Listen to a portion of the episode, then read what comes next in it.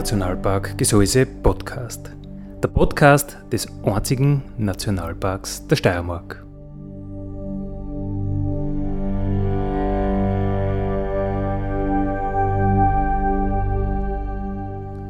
Alle zwei Wochen neu mit Themen aus dem Nationalpark Gesäuse und aus der Nationalparkregion. Daddy,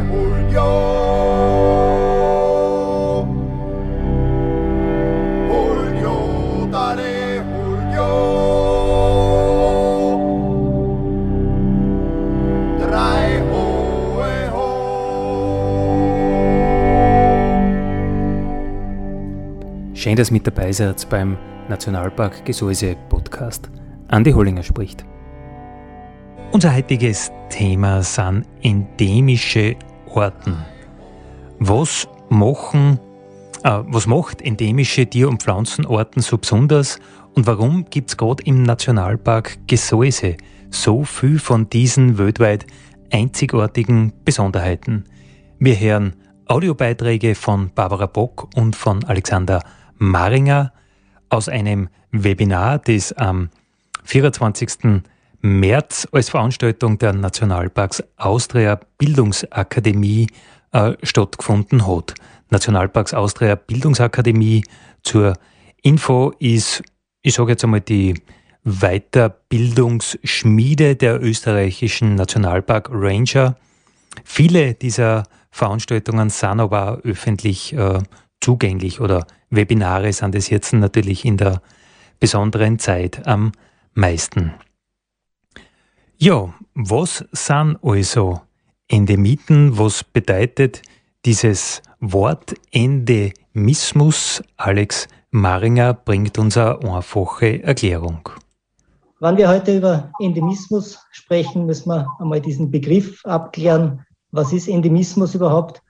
Ähm, die ganz einfache Definition lautet, es sind Tiere und Pflanzen, die nur in einer bestimmten räumlichen abgegrenzten Umgebung vorkommen. Also Endemiten unterscheiden sich dadurch von Kosmopoliten, die weltweit verbreitet sind. Endemiten sind Arten, die äh, eine räumliche äh, Begrenzung haben. Bei Endemiten, wer diesen Begriff schon mal äh, gehört hat, kann man zum Beispiel an Endemiten denken, an einzelne Tiere und Pflanzen, die auf Inseln festsitzen, ich habe hier die Galapagos-Inseln, äh, eine Übersicht der Inseln, der Inselgruppe rauskopiert. Ähm, da finden wir sehr viele Endemiten, weil das sehr abgeschiedene Inseln sind. Und über Jahrtausende sind dort Arten festgesessen, die sie einfach äh, von ihren ursprünglichen Verwandten abgespalten haben, sich weiterentwickelt haben. So kommt Endemismus zum Beispiel zustande.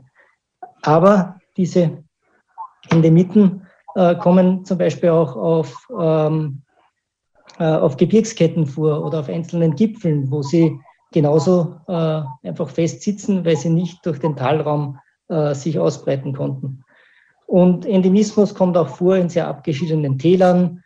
Äh, er kann vorkommen in einzelnen Quellen und natürlich auch in Höhlen. Wir haben ja noch ein Foto einer unserer Gesäusehöhlen, die da gerade untersucht wird. Auch das ist ein sehr abgeschiedener Lebensraum, wo sie äh, Endemiten zurückgezogen haben. Man sieht an dieser geografischen Erklärung, dass äh, Endemiten, der Endemitenstatus von Tier- und Pflanzenorten immer vom Beobachtungsraum abhängt.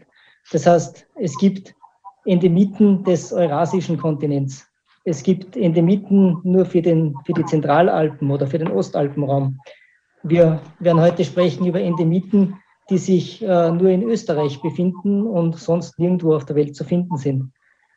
Ähm, wir haben den Begriff der Subendemiten, der so definiert ist momentan, dass 75 Prozent des Areals in Österreich liegen muss. Darüber hinaus äh, sprechen wir dann von Subendemiten. Und was uns heute noch unterkommen wird, das sind sogenannte Pseudoendemiten. Das sind Arten, die nur irgendwo kleinräumig einmal als neue Art nachgewiesen worden sind, sind wissenschaftlich beschrieben, aber eigentlich weiß man über diese Verbreitung der Arten viel zu wenig, um sie jetzt wirklich einstufen zu können. Haben sie ein weiteres Areal, in dem sie verbreitet sind, oder sind es tatsächlich Endemiten? Ähm, Endemiten finden wir vor allem in Artengruppen, die nicht sehr ausbreitungsstark sind. Also alles, was Flügel hat, bei den äh, Insekten oder auch bei den Vögeln, kann sich natürlich gut ausbreiten. Große Säugetiere sind oft einmal ausbreitungsstark, wandern sehr weit. Aber es gibt eine ganze Reihe von kleinen Gliedertieren, auch Insekten, die einfach nicht ausbreitungsstark sind und äh, die sind viel stärker gefährdet, dass sie dann äh, auf Inseln festsitzen oder auf einzelnen Gipfeln, wo sie einfach nicht mehr weiterkommen. Endemiten, Orten, die ganz, ganz beschränkt irgendwo, also geologisch eingeschränkt auf überblickbaren Areal vorkommen. Wo auf der Welt gibt es ganz besonders viele endemische Orten? Habe ich die zwar gefragt, den Alex Maringer und die Barbara Bock. Wir sehen zwar die farbigen Karten nicht, die sie in dem Webinar gehabt haben, aber die zwar erklären uns die geografische Lage sehr anschaulich. Damit man sich jetzt ein bisschen was vorstellen kann, was für einen Umfang äh, Endemismus weltweit hat, haben wir hier eine Publikation rausgesucht, die versucht hat darzustellen, äh, wie die Pflanzendichte sich weltweit verteilt und wodurch diese endemischen Arten zustande kommen. Man sieht hier farblich gekennzeichnet, also vom Blau eher äh, wenig Endemiten bis hin zu Rottönen, sehr viele Endemiten in diesen Ländern, ähm, dass vor allem die Inseln, die sehr abgelegen im Ozean liegen, sehr viele Endemiten beherbergen.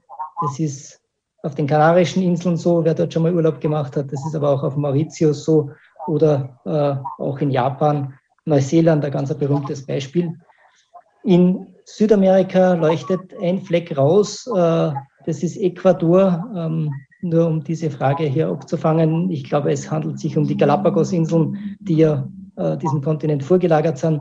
Äh, und diese Farbe ist da auf das Festland gerutscht. Ähm, Hawaii liegt sehr weit im Pazifischen Ozean draußen und 90 Prozent aller Landlebewesen zum Beispiel sind in Hawaii endemisch.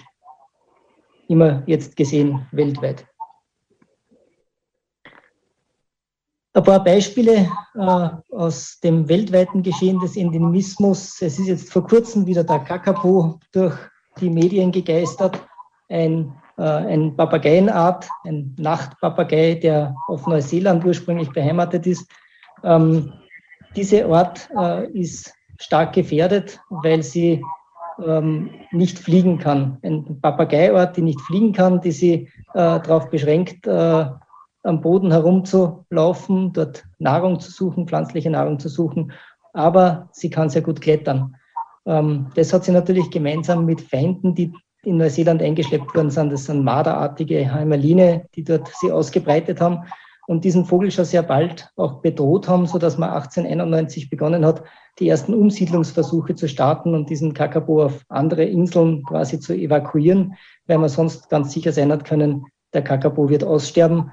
Ähm, der hat ein sehr marginales Feindverhalten. Er stellt sich einfach, äh, also er friert in seinen Bewegungen ein und versucht durch Tarnung zu entkommen und den Feind zu vermeiden. Das funktioniert natürlich nicht bei Madern, die äh, Geruch, äh, geruchsempfindlich sind und so ihre Beute finden. Also dieser Papagei war gleich mal zusammengefressen. Ähm, um 1900 hat man auch auf diesen Inseln wieder äh, Marder gefunden. Die sind über einen Kilometer durch äh, den Ozean geschwommen und haben den Vogel sehr stark zugesetzt, sodass das eigentlich ein Dauerbrenner in den beginnenden Naturschutzbewegungen war, diesen Vogel auch zu retten. Ähm, was dem Kakabo in ganz geringen Beständen wahrscheinlich hilft, ist das, dass er sehr alt werden kann, 80 bis 90 Jahre.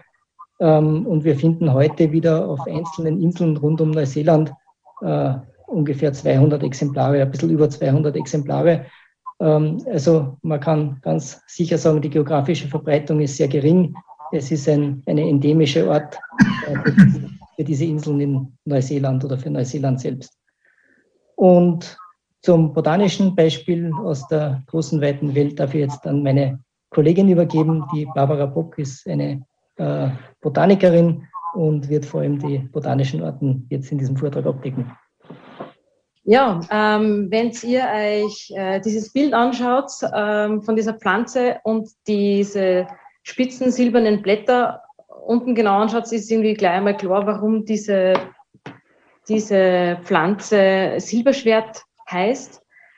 Ähm, das Haleakala, Haleakala Silberschwert ist eine recht eigensinnige Pflanze, würde ich jetzt einmal sagen. Ähm, es verfolgt für Pflanzen eine eher sehr untypische Strategie.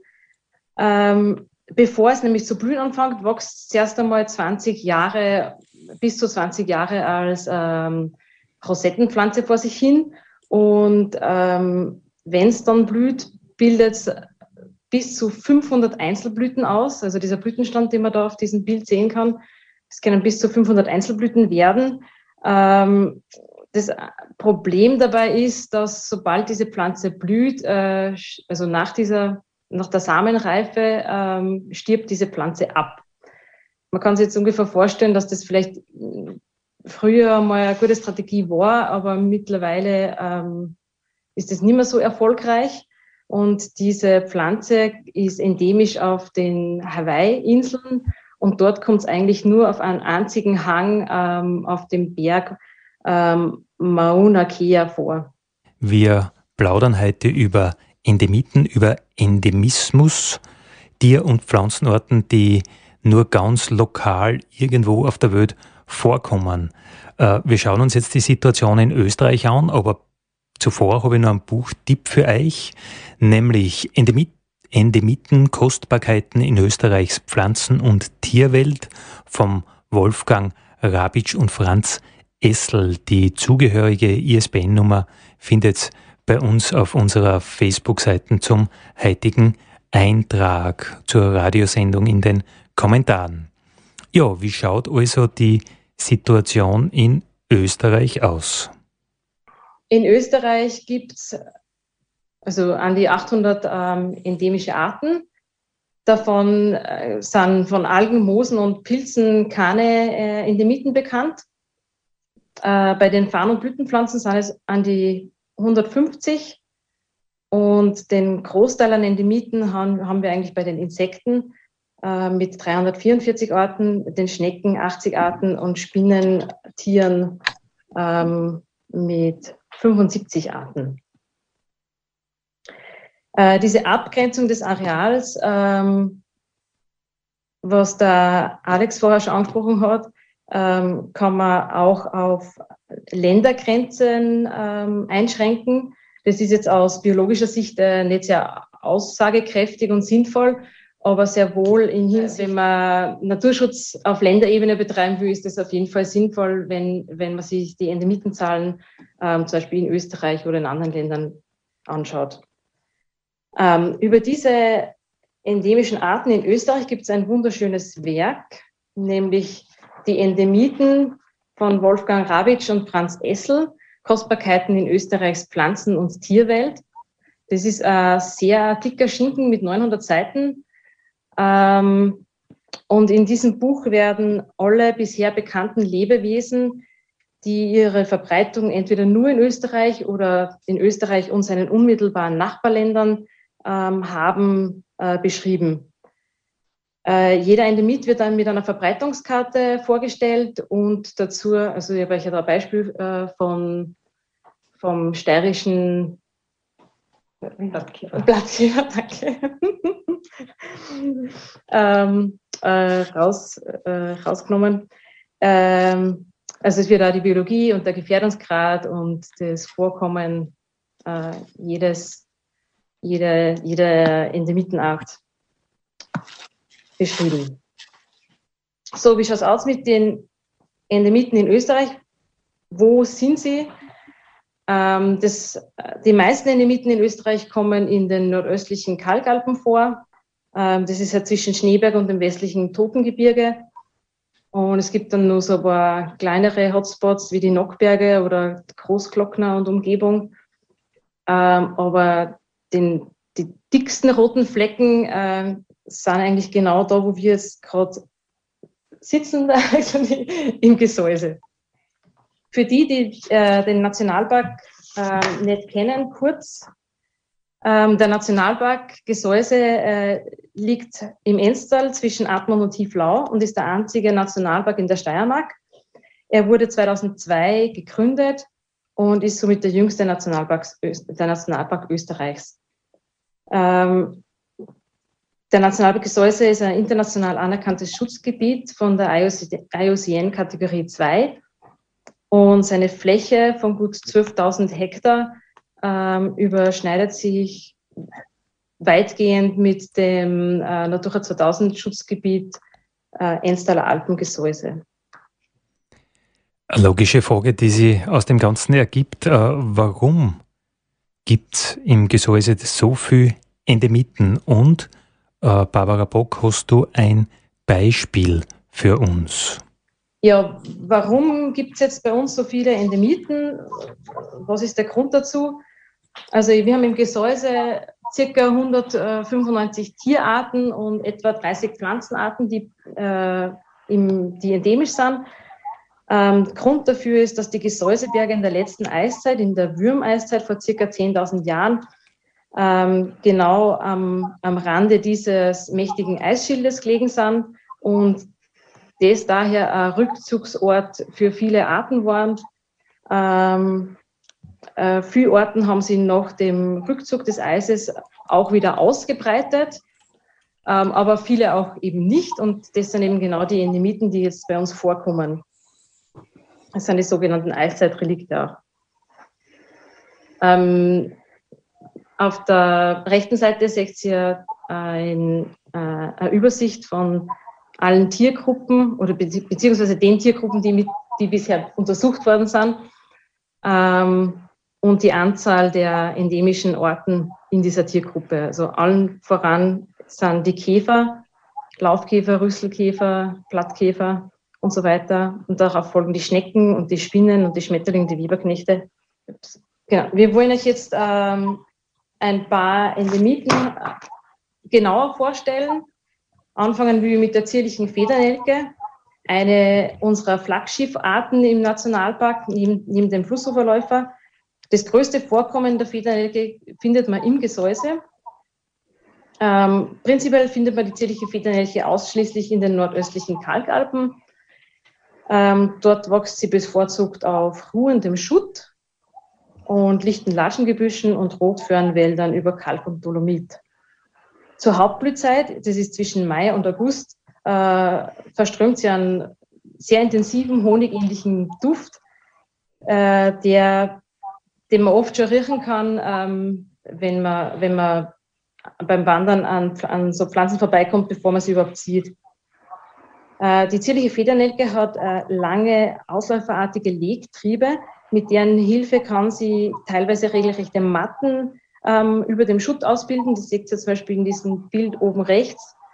Ähm, sie haben äh, eine tiefe Pfahlwurzel und dann diese Legtriebe und man kann, bei, wenn man so eine Matte oder so ein Polster findet, kann man auf der Seite vorsichtig hochheben. Du kannst es wirklich, also die hängen nur an einer, einer Wurzel im Schotter drinnen und tropfen dann über den Sitz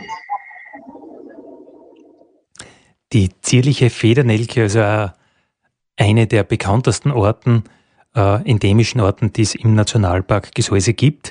Wer sie gerne Natura sägen tat, äh, im Frühsommer hinter der Heindelchorhitten, also direkt im, im Schutt, direkt in der Schuttflur, also Schutt, der zum Stillstand gekommen ist, der sich nicht mehr so arg umlagert, wo nicht mehr viel passiert, also hinter der Heindelchorhitten, oder wenn man am Weg zum Buchsteinhaus ist, genau dort, wo man über den Kiergraben, äh, der Graben, der vom ehemaligen Panoramaklo oberzirkt, genau dort, wo man über den Kiergraben geht, dort auf der Böschung ist diese zierliche Federnelke ebenfalls zu sehen. Sie hat vor 140 Jahren genau an dem Standort schon Pater Gabriel Strobel vom Stift Admont beschrieben. Äh, Gibt es nur markante endemische Pflanzen, die man vorstellen kann? Alex Maringer. Die nächste Pflanze oder die nächste Endemiten, die ich noch vorstellen Barbara. will, ist der echte Speik. Äh, der echte Speik gehört zur Familie der Baldriangewächse ähm, und hat auch diesen typischen, äh, für diese Familie typischen Baldriangeruch. Ähm, er wächst ausschließlich in den Ostalpen Österreichs äh, zwischen 1800 bis 3300 äh, Meter.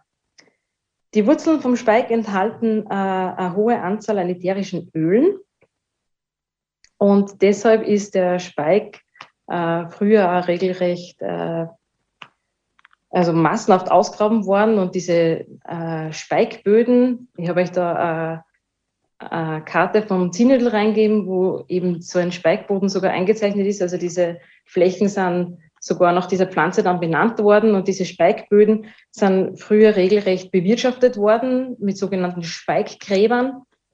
Ähm, ja, man kann sich vorstellen, dass das für das Vorkommen der Pflanze nicht sehr förderlich war. Speikböden, den Flurnamen, den findet man öfter im Gseis, zum Beispiel am Zinnödel oder zwischen Keibling und Riffel. Ja, der markante Geruch der Pflanzen im Herbst ist unverkennbar. Manche sagen, es stinkt, andere sagen, es duftet. Also ich bin eher bei denen dabei, denen das gefällt. Heute plaudern wir zum Thema Endemiten und ich habe den Alex Maringer gefragt, äh, was der Nationalpark Gesäuse zoologisch zu bieten hätte. Jawohl, jetzt kommen wir zu unseren zoologischen Besonderheiten, die äh, vor allem den Nationalpark Gesäuse äh, beschäftigen. Man sieht hier einen wunderschönen Weberknecht, das nördliche Riesenauge, eine von 64 Orten, die in Österreich beheimatet sind. Man sieht, die Verbreitung geht ein bisschen über das Gesäuse natürlich hinaus. Er ist durchaus in Österreich an der einen oder anderen Stelle zu finden. Ein sehr hübscher Weberknecht, der äh, über sechs Zentimeter Spannweite hat, wenn man sie von Bein zu Bein misst, also so Handteller groß äh, werden kann als gesamtes Individuum. Und das Besondere ist auch namensgebend das Riesenauge. Der Weberknecht ist mit zwei riesigen Augen ausgestattet, die tatsächlich Linsenaugen sind und äh, ist darüber hinaus auf diesen Augen noch bedornt. Das macht diese Höcker aus, äh, die die Augen nochmal extra betonen.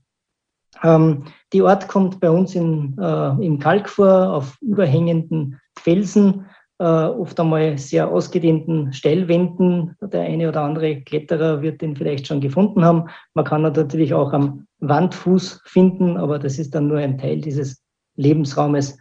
Ähm, das Interessante ist, wir äh, haben etliche Untersuchungen zu diesem Weberknecht gemacht. Äh, wir haben ihn illustrieren lassen, wie man da auch sehr schön sieht. Wir haben Fotos, Videos, aber eigentlich weiß niemand, was dieser Weberknecht frisst.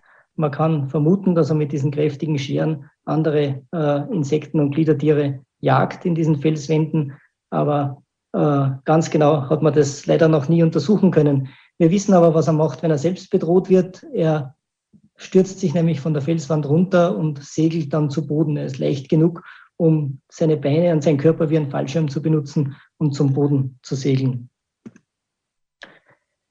Ein weiterer Endemit, äh, eigentlich eine alpine Schnecke, ist die Zylinderfelsenschnecke. Ähm, man kann sich schon vorstellen, äh, was ich eingangs gesagt habe, Schnecken. Da kommt gerade eine Frage rein.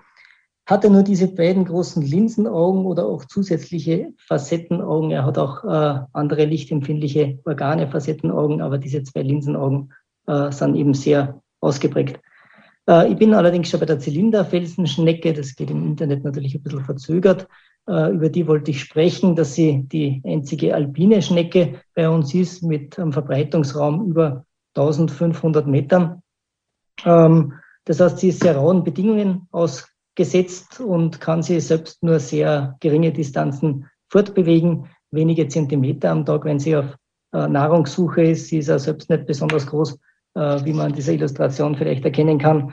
Ähm, und so äh, ist diese Schnecke äh, auf diesen äh, alpinen Lebensräumen gefangen. Man kennt sie schon relativ lang, schon vor 200 Jahren ist die Schneckenart beschrieben worden. Und sie war lange Zeit so selten, dass man diese einzelnen Fundorte in Österreich durchnummeriert hat. Und äh, sind äh, über 200 Fundorte zustande gekommen und sage und schreibe 73 davon stammen derzeit aus dem Nationalpark Gesäuse. Und eine Art, die sie der Wissenschaft natürlich sehr gekonnt entziehen kann, das ist der steirische äh, Blindkäfer, ein Höhlenkäfer, der 2016 im Nationalpark Gesäuse wiederentdeckt wurde in einer unserer Höhlen. Man sieht hier auch den Höhlenforscher Christian Komposch, der da an der Wand äh, diesen Käfer sucht. Ähm, der Blindkäfer hat auch seinen Namen natürlich von den Eigenschaften, die er mitbringt. Er hat sich in der Eiszeit in das Höhlensystem zurückgezogen, hat sich dort äh, an diese Bedingungen, die ja sehr äh, konstant sind, angepasst, hat keine Augen mehr. Das haben wir jetzt wirklich bei gar keinen äh, Rezepturen mehr für, also Rezepturen hat er schon, aber keine Augen im, in dem Sinne. Das heißt, Licht spielt für ihn natürlich in dieser ewigen Dunkelheit keine Rolle. Ähm, er hat seine Pigmentierung verloren, das heißt, die Farbe ist sehr hell, fast schon durchsichtig. Ähm, in der Illustration muss man dem Ganzen natürlich ein bisschen mehr Farbe geben, um es auch darstellen zu können. Und was man in dieser Illustration auch gut sieht, er hat lange äh, Tasthaare, Borsten, die ähm, natürlich diesen äh, Hüllenlebensraum auch geschuldet sind. Er kann sich damit gut orientieren und äh, wahrnehmen, wie eng diese Spalten sind, die er durchkriechen muss. Ähm, die Verbreitungspunkte, die man derzeit kennt, sind sehr wenige. Ähm, das mag aber auch daran liegen, dass äh, die Höhlenkäfer nicht sehr gut untersucht sind. Wie gesagt, für uns war es eine Sensation, den 2016 nachweisen zu können. Und erstaunlicherweise taucht er in der Naturschutzverordnung der Steiermark als geschützte Art auf. Ähm, das ist ein Schicksal, das er nicht teilt mit vielen anderen Endemiten, die einfach keinen Schutzstatus genießen, weil man lange Zeit viel zu wenig über sie gewusst hat oder weil man sie im Naturschutz äh, übergeordnet jetzt äh, nicht als bedeutend erachtet. Was tut sie in der Forschung des Nationalparks betreffend äh, diese Endemiten? Ein Beispiel äh, zeigt, dass mehr Forschung auch viel mehr Wissen bringen kann. Äh, Dectusa montana ist eine Staphylinidenart, ein Kurzdeckenkäfer, ähm, der bei uns äh, auf einem Gipfel nachgewiesen wurde. Interessant an dieser Art ist, äh, dass sie eben auch diese alpinen Rasen und äh, Blockschutthalden bewohnt, äh, aber eigentlich aus den Zentralalpen nur aus Silikat in anderen Gattungen, anderen Arten dieser Gattung nachgewiesen ist. Und interessant war, dass diese Art bei uns aufgetaucht ist. Es gibt sonst nur einen Nachweispunkt in den Seckauer Dauern. Und wir haben uns natürlich gemeinsam mit den Forschern, die diese Art entdeckt haben, gefragt, äh, wie kommt der in, auf die Gesäusegipfel? Und das war der Ausgang für ein Projekt, das der Grabe Seit bei Seit Jugendbeirat äh, finanziert hat. Das ist der äh, Jugendbeirat des Nationalparks, der ein kleines Budget hat und sich selbst für, äh, setzen sich junge Menschen äh, für Naturschutzbelange bei uns ein. Und die haben gesagt, das ist eine interessante Fragestellung, das finanzieren wir. Wir möchten Geld für dieses Projekt hergeben. Und wir haben da einen Sommer lang äh, diese Art noch einmal näher untersucht und versucht herauszufinden, ist es äh, vielleicht sogar eine neue Art oder eine neue Unterart, die auf diesen Gesäusegipfeln äh, wohnt, weil, wie gesagt, es ist sehr unwahrscheinlich, äh, dass die Art äh, eins zu eins dieselbe ist wie die, die in den Zentralalpen auf Silikat zu finden ist. Aber eine Fragestellung, die nicht abschließend untersucht ist und äh, wo man einfach dranbleiben muss, das ist Forschung, das ist Wissen, das sich auch wandelt. Bei Forschung äh, komme ich jetzt äh, zu sehr umfangreichen Werken, die die Forschung bei uns bisher erstellt hat. Ähm, wir arbeiten an einem sogenannten Endemitenkatalog. Das heißt, die Artengruppen, die auch in puncto Endemiten interessant sind, werden von Spezialisten bei uns durchgeschaut. Äh, jede Artengruppe äh, oft einmal einzeln mit eigenen Methoden, mit, Spezi mit Spezialisten, die man wirklich europaweit suchen muss. Äh, ein großer Dank geht da an Dr. Christian Komposch, der als Projektkoordinator fungiert, der viele Leute da zusammenbringt, der sie ins Gesäuse bringt und der auch viele dieser Organismen selbst bestimmen kann. Er selbst ist ausgewiesener Spezialist für Kanker und äh, Spinnen ähm, und er koordiniert es seit Jahren bei uns. Äh, man sieht hier, was bisher fertig geworden ist zu den Tasterläufern, zu den Felsenspringern, ganz spezielle Gruppen, äh, die aber auch sehr viele endemische Arten äh, beherbergen. Wen das näher interessiert, ich habe hier den Link reingetan, äh, parks.at-npg für Nationalpark Gesäuse. Das ist unsere äh, Datenbank, wo diese Berichte auch alle frei verfügbar sind. Äh, mehrere hundert Seiten zum Reinlesen. Äh, bei uns ist jetzt der Schnee nochmal gekommen, vielleicht nichts für den Sommer, sondern eher für lange Winter. Wenn wir bei der Wissenschaft sind, äh, stellt sich natürlich sofort die Frage, ob äh, ein sehr junges Kind der Wissenschaft die Genetik auch bei den Endemiten neue, vielleicht sogar überraschende Erkenntnisse hervorbringt? Ähm, ja, was ihr da auf dem Bild seht, ist die österreichische Wolfsmilch. Ähm, hat bisher als äh, Endemit Österreichs ge gegolten. Ähm, es hat allerdings zwischen, also unter den Botanikern ähm, und Botanikerinnen äh, immer schon Meinungsverschiedenheiten gegeben, äh, was diese Wolf-Borberger Illyrika-Gruppe äh, betrifft. Und jetzt hat es ähm, 2016 äh, genetische und morphologische Analysen gegeben, die äh, gegeben, die jetzt ergeben haben, dass diese vier, ich habe euch da diese vier Arten eingekreist, also Borbica austriaca, Carpatica, Sojaik, Sojaki und Illyrica. Und es hat ergeben, äh, dass diese vier Wolfsmilcharten eigentlich, also dass es sich bei denen eigentlich nur um eine sehr polymorphe Art handelt. Polymorph heißt eben vielgestaltig. Und ich würde dieses äh, Beispiel anhand eines ganz einfachen Vergleiches nur, nur ein bisschen näher erklären, nämlich dem Haushund. Ähm, beim Haushund äh, handelt es sich äh, nicht um natürliche, äh, um natürlichen Polymorphismus, sondern um, um gezüchteten natürlich.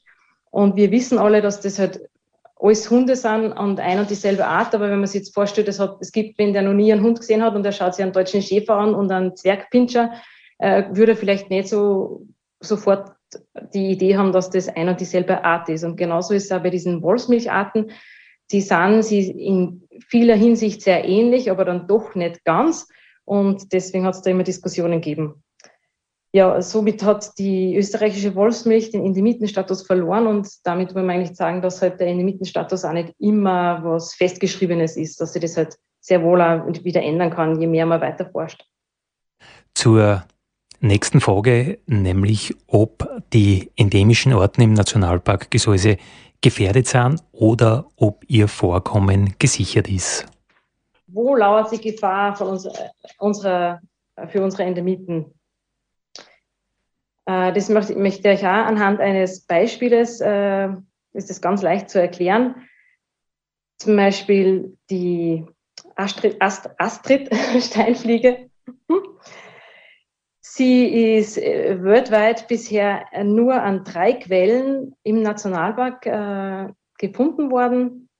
Und äh, bei so einem extremen äh, sogenannten, also bei dieser extremen sogenannten natürlichen Seltenheit ist auch ganz klar gleich, dass äh, Zerstörung des Lebensraums, äh, Eintrag von Nährstoff, Nährstoffen und Schadstoffen oder Konkurrenzdruck durch eingeschleppte ähm, Arten äh, fatale Auswirkungen auf diese Ort hat.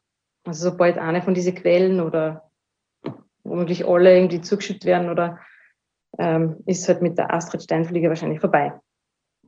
Ein großes Thema bei, bei den Endemiten und nicht nur bei den Endemiten, aber auch bei den Endemiten ist natürlich der Klimawandel.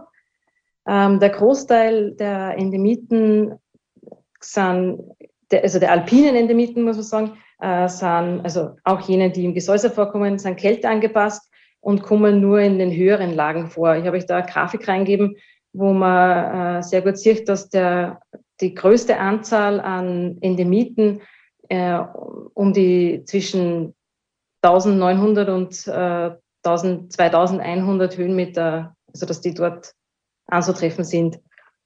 Äh, Endemismus ist aber auch nicht immer mit Seltenheit gleichzusetzen. Also es gibt sehr, äh, sehr wohl, also die meisten Endemiten Österreichs sind nicht einmal als gefährdet ähm, deklariert. Äh, und gerade in diesen Höhenlagen sind die, Endemite, sind die endemischen Orten gar nicht so selten. Ähm, eine eine Studie vom Ökoteam ähm, hat ergeben, dass, dass Endemiten in den Gipfelregionen der Gesäuseberge sogar die Artengemeinschaft oder die Artenzusammensetzung prägen. Ähm, zum Beispiel haben sie äh, herausgefunden, also sie haben da drei Gipfel untersucht und haben herausgefunden, dass äh, 80 Prozent, also über 80 Prozent sogar aller Laufkäfer äh, endemische Laufkäferarten sind oder die 80 Prozent aller Weberknechtarten. Das heißt, äh, auf unseren Gipfeln sind ganz, ganz, ganz besondere Lebewesen, die es sonst weltweit äh, nicht gibt oder nur ganz, ganz lokal beschränkt in den nordöstlichen Kalkalpen. Das größte Problem für die endemischen Orten sind also, also ist also im Gesäuse der Klimawandel. Eh logisch, wenn das Eiszeit-Reliktorten sind. Was können diese Insekten, diese Pflanzen machen, um äh, dem Klimawandel zu entgehen oder was kann der Mensch tun? Ähm, eine Möglichkeit ist halt einfach, dass sie nach oben wandern. Äh, das ist nicht wirklich ein mögliches Szenario, sondern ist, es findet bereits statt. Äh, der höchste Punkt im Gesäuse ist das Hochda mit 2379 Meter, äh, 69 Meter. Und dann ist es halt vorbei. Also dann sind unsere Endemiten wahrscheinlich verschwunden. Ähm, eine andere Möglichkeit ist das Überleben an Sonderstandorten, so wie zum Beispiel dieser Blindkäfer, den der Alex vor, vorgestellt hat. Ähm, der wird es wahrscheinlich schaffen, aber das trifft halt nur auf ganz einzelne Arten zu. Und ähm, die nächste Möglichkeit, die sie den Mitten, ähm, derer sie sich bedienen könnten, wäre die Anpassung. Das ist prinzipiell sicher möglich, äh, wenn sie genug Zeit hätten dafür. Ähm, es ist leider so, dass die Geschwindigkeit, mit der momentan die Klimaerwärmung voranschreitet, äh, eine Anpassung dieser hochspezialisierten Arten äh, eher unmöglich macht, weil sie einfach nicht schn schnell genug äh, reagieren können. Was können wir tun? Ähm, Im Nationalpark ähm, ist es so, dass, äh, das oberste Ziel vom Nationalpark ist Prozessschutz. Das heißt, natürliche Prozesse wie Lawinen, äh, Hochwasser, Steinschlag, das darf alles stattfinden. Und ähm, wir versuchen, die, die anthropogenen, also die menschlichen Eingriffe und Einflüsse im Nationalpark äh, möglichst auf ein, also möglichst gering zu halten. Ähm, als Beispiel möchte ich da bringen, äh, das Xeng, das hat bis 2008 hat es dort noch ein Asphaltwerk gegeben. Dieses Asphaltwerk wurde dann ähm, bis 2010 äh, abgebaut und diese Asphaltrückstände wurden ähm, ent entsorgt. Und mittlerweile schaut das Xeng wieder so aus, wie Sie am zweiten Bild äh, sehen könnt. Und diese, dieses Xeng, das ist eben genau einer dieser vielen Lebensräume, wo eine, groß, eine große Anzahl an Endemiten vorkommt. Ich habe da jetzt als Botanikerin nur pflanzliche Beispiele gebracht, die im Gesang wachsen. Also zum Beispiel dieses Alpentäschelkraut, der österreichische Bergfenchel, der Ostalpenmohn, die zierliche Federnelke, das Glattbrillenschüttchen und der Österreich Bärenklau. Und wie sieht das Alexander Maringer? Wir waren dabei, was der Nationalpark tun kann. Ähm, natürlich den Einfluss, den wir kennen, reduzieren, aber auch Werbung für diese Besonderheiten machen. Ähm, das machen wir natürlich. Äh, ihr habt heute schöne Illustrationen gesehen, die von Künstlern äh, gemalt werden, um diese Arten, die man oft fotografisch gar nicht richtig gut erfassen kann, ähm, für uns auch zu sichern und darstellbar zu machen. Äh, der Nationalpark bietet in seinem Programm natürlich Exkursionen zu Endemiten an, ähm, sogar diese botanischen Illustrationen, was man da sieht, also wissenschaftlich korrekt Arten zu zeichnen. In den Mieten ist einfach, äh, in den Mieten sind ein Schwerpunkt im Nationalpark Gesäuse, äh, weil, wie wir eingangs gesehen haben, äh, einfach der Hotspot Österreichs auch dort liegt. Ähm, nach den Untersuchungen, die mittlerweile, muss man schon, schon zehn Jahre alt sind. Es gibt andere schöne Regionen in Österreich. Es gibt den Nationalpark Hohe Dauern, wo auch eine sehr hohe Endemiten Dichte vorkommt. Und es gibt äh, natürlich andere Gebirgsstöcke, wo das, was wir heute hier gehört haben, auch zutrifft. Aber äh, Endemiten sind ganz eindeutig die Verlierer unserer Zeit, weil sie schon äh, sehr alt sind, weil sie sehr wenig anpassungsfähig sind seit der Eiszeit. Und äh, diese schnelle Entwicklung, die wir heute erleben in unseren Naturräumen, äh, ist für diese Arten einfach äh, nicht einfach mitzumachen. Äh, mal schauen, was uns da die Zukunft bringt. Dale, Julio.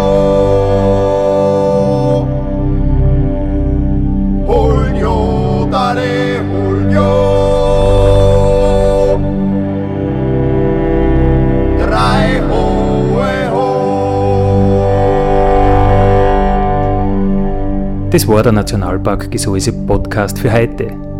Ich freue mich, wenn ihr wieder mit dabei seid in 14 Tagen. Vielen Dank.